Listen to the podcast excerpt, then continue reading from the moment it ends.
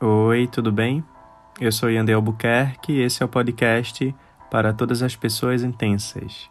O texto que você vai ouvir hoje se chama Quero Ficar Bem Comigo. E eu espero que seja acolhedor para você.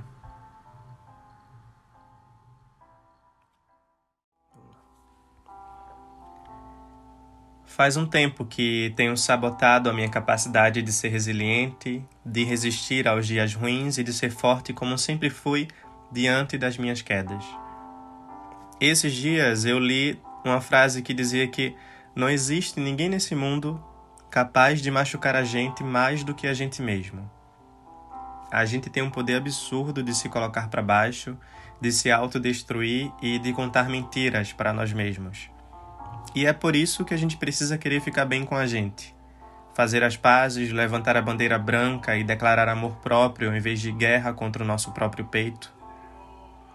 Você não merece ficar se questionando porque os outros partiram e você ficou, ou porque o teu afeto foi recusado, ou porque o amor que você deu, mesmo tão intenso e verdadeiro, foi jogado fora por outra pessoa.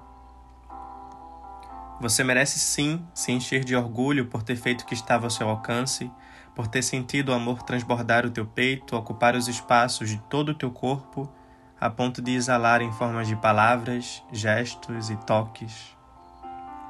No final, é disso que a gente precisa.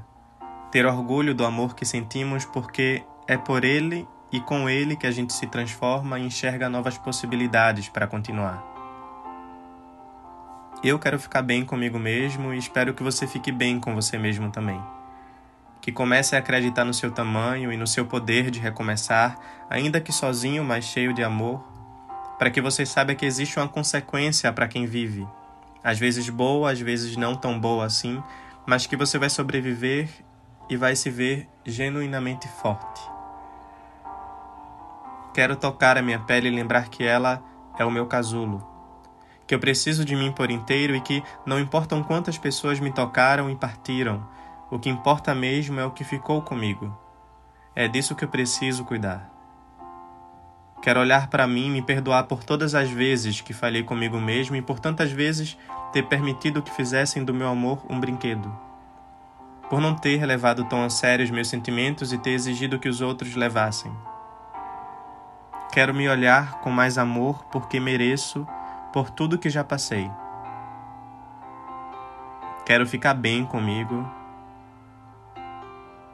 e ficarei.